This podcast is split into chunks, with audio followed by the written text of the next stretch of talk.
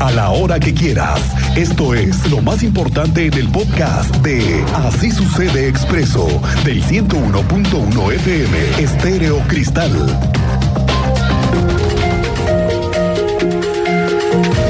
Luego de lo sucedido ayer en la central de Abastos, donde los ánimos se calentaron de más y un comerciante agredió físicamente a un oficial del grupo de reacción inmediata de la Policía Municipal de Querétaro, no sé si lo vio usted, el video que está en nuestras redes, pero vaya que quedaron expuestas las formas en las que responde un policía a una agresión.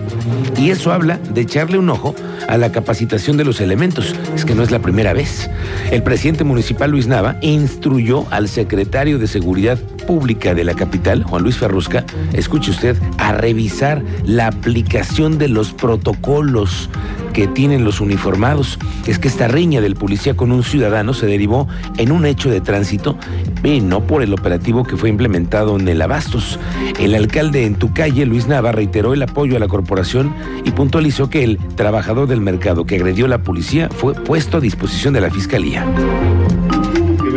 operativo que llevamos a cabo para inhibir el comercio ambulante en la zona.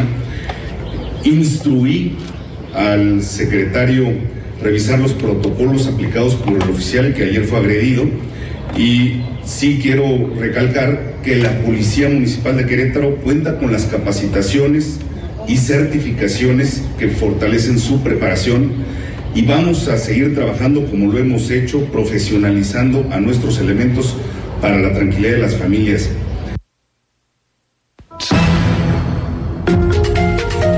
Pero ¿qué cree que luego de lo que vimos ayer con la agresión a la policía, la fiscalía tiene detenidos a cuatro? Cuéntanos, Andrea Martínez, ¿cómo te va? Muy buenas tardes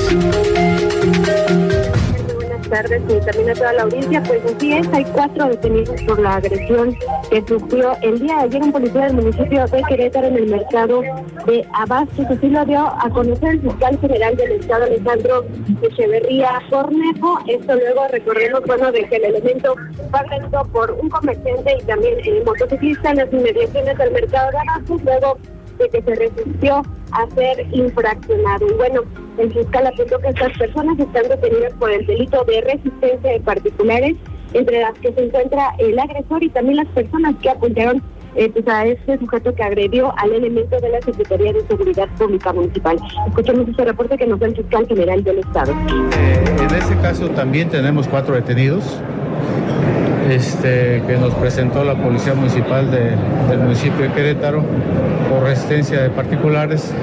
Lo que yo tengo entendido y la información que fue proporcionada precisamente por el policía que fue víctima es de que todo se debió precisamente a una infracción que él trataba precisamente de imponer a un motociclista que no estaba cumpliendo con el reglamento de tránsito y de ahí se deriva el problema. Obviamente el motociclista se opuso y alguien más apoyó este tema.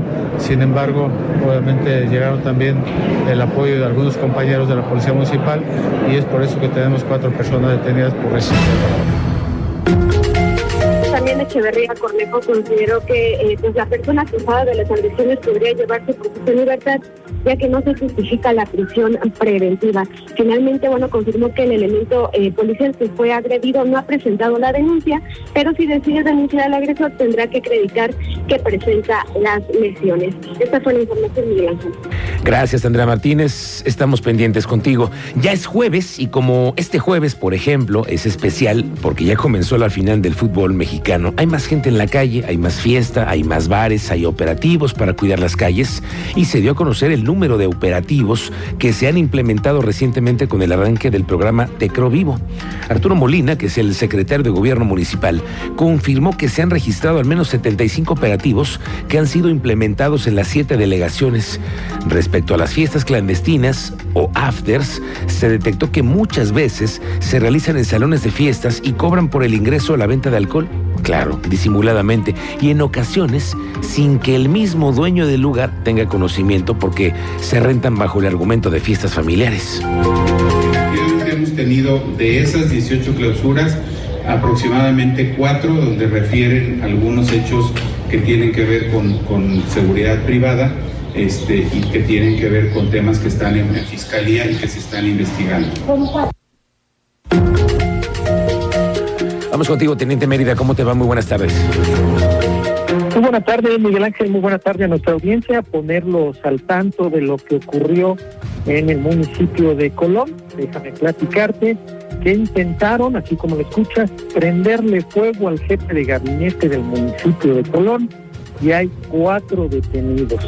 Son cuatro comerciantes que están señalados por rociar gasolina al funcionario público e incitar a que le prendieran fuego.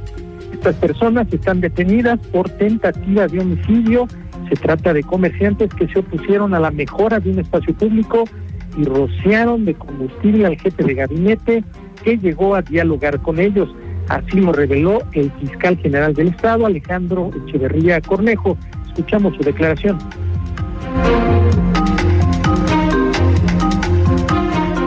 No, mira, fue un hecho que, que aconteció ayer al mediodía, donde el municipio, al estar haciendo algunas actividades de mejora en un espacio donde está ocupado por algunos comerciantes, se presenta el jefe de gabinete del municipio y los comerciantes se opusieron precisamente a este tipo de labores, no por el trabajo, sino por otros temas de interés muy particular que por supuesto estamos investigando.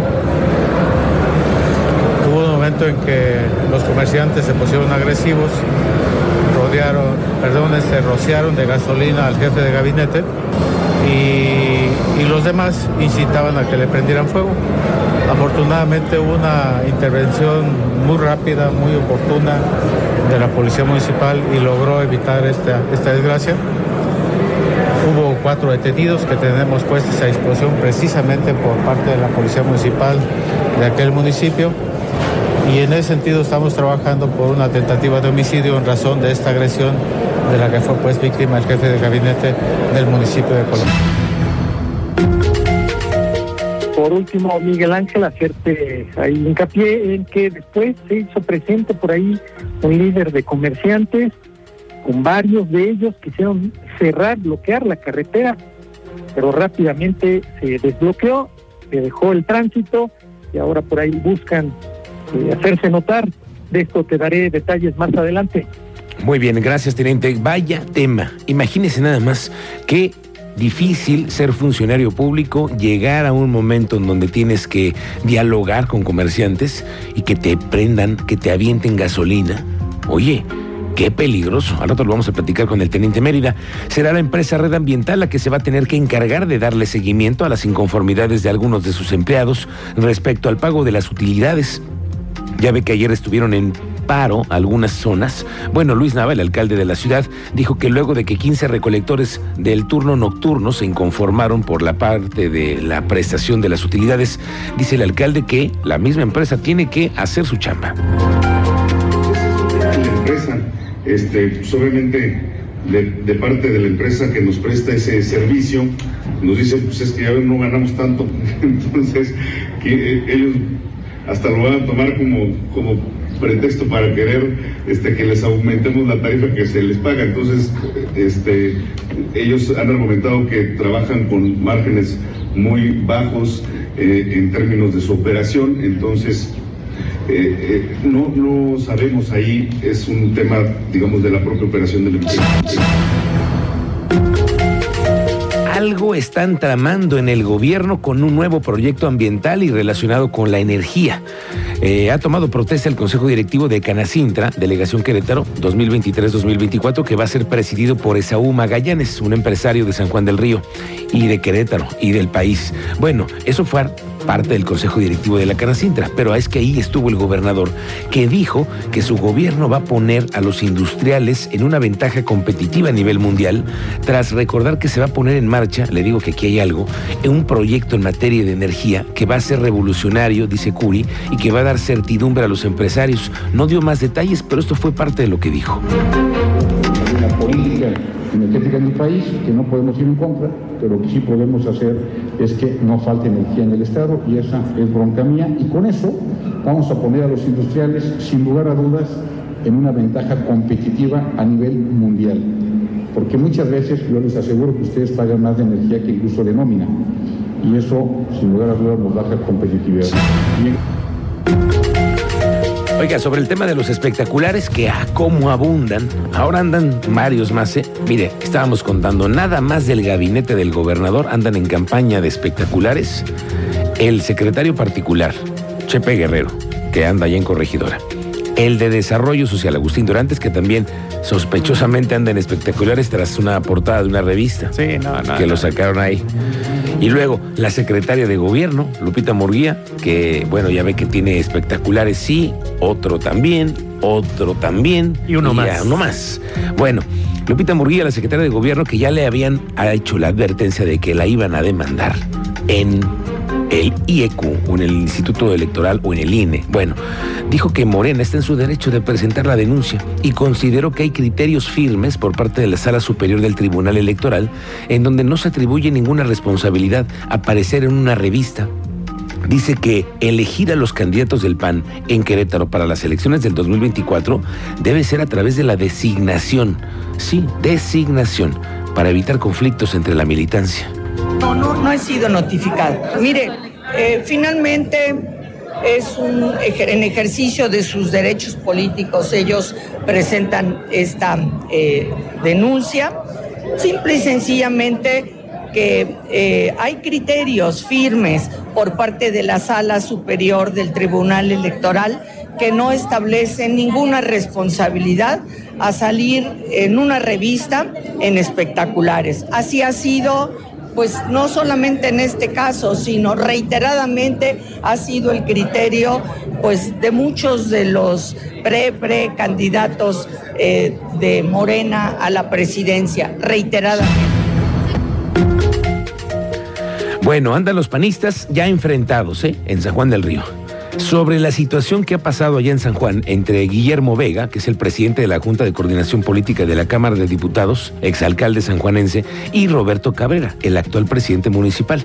Es que, dice Guillermo Vega, ya ha hecho expresiones, por poner pocas eh, de ellas, que ha habido desacuerdo por la forma en la que está haciendo gobierno el alcalde Roberto Cabrera. Y eso hizo que Leonor Mejía, la presidenta del PAN en Querétaro, advirtiera que ambos actores deben dedicarse mejor a las funciones que tienen y que les confió la ciudadanía y que es válido tener diferencias, pero les manda un recado. Sí, bueno, falta pues ya menos de un año para que inicie el proceso electoral, es en septiembre. Sin embargo, bueno, este, pues ahí en el PAN estamos abiertos a escuchar diversas opiniones, todos, eh, incluso a levantar la mano a, todos los aspirantes que tengan la, el interés de, participar. Y bueno, tendrá el- su objetivo propio el, diputado. Este, por parte del Partido Acción Nacional, lo que les pedimos es que cada quien haga lo que le corresponde. Este, eh, si le toca legislar, que se enfoque al tema legislativo, que si le toca este, al, al alcalde, al- a, a Roberto Cabrera, pues que le toque dar resultados, ¿no? Es que mire, por cierto, que Leonor Mejía, la actual presidenta del PAN que acaba usted de escuchar, es muy probable que deje muy pronto la presidencia del partido. Previo a las elecciones, todo indica, me dicen por ahí, que habrá un movimiento. Aquí se lo voy adelantando. Es muy probable que Leonor Mejía deje la dirigencia del PAN y eso puede mover las piezas que hoy están jugando. Ahí le vamos contando.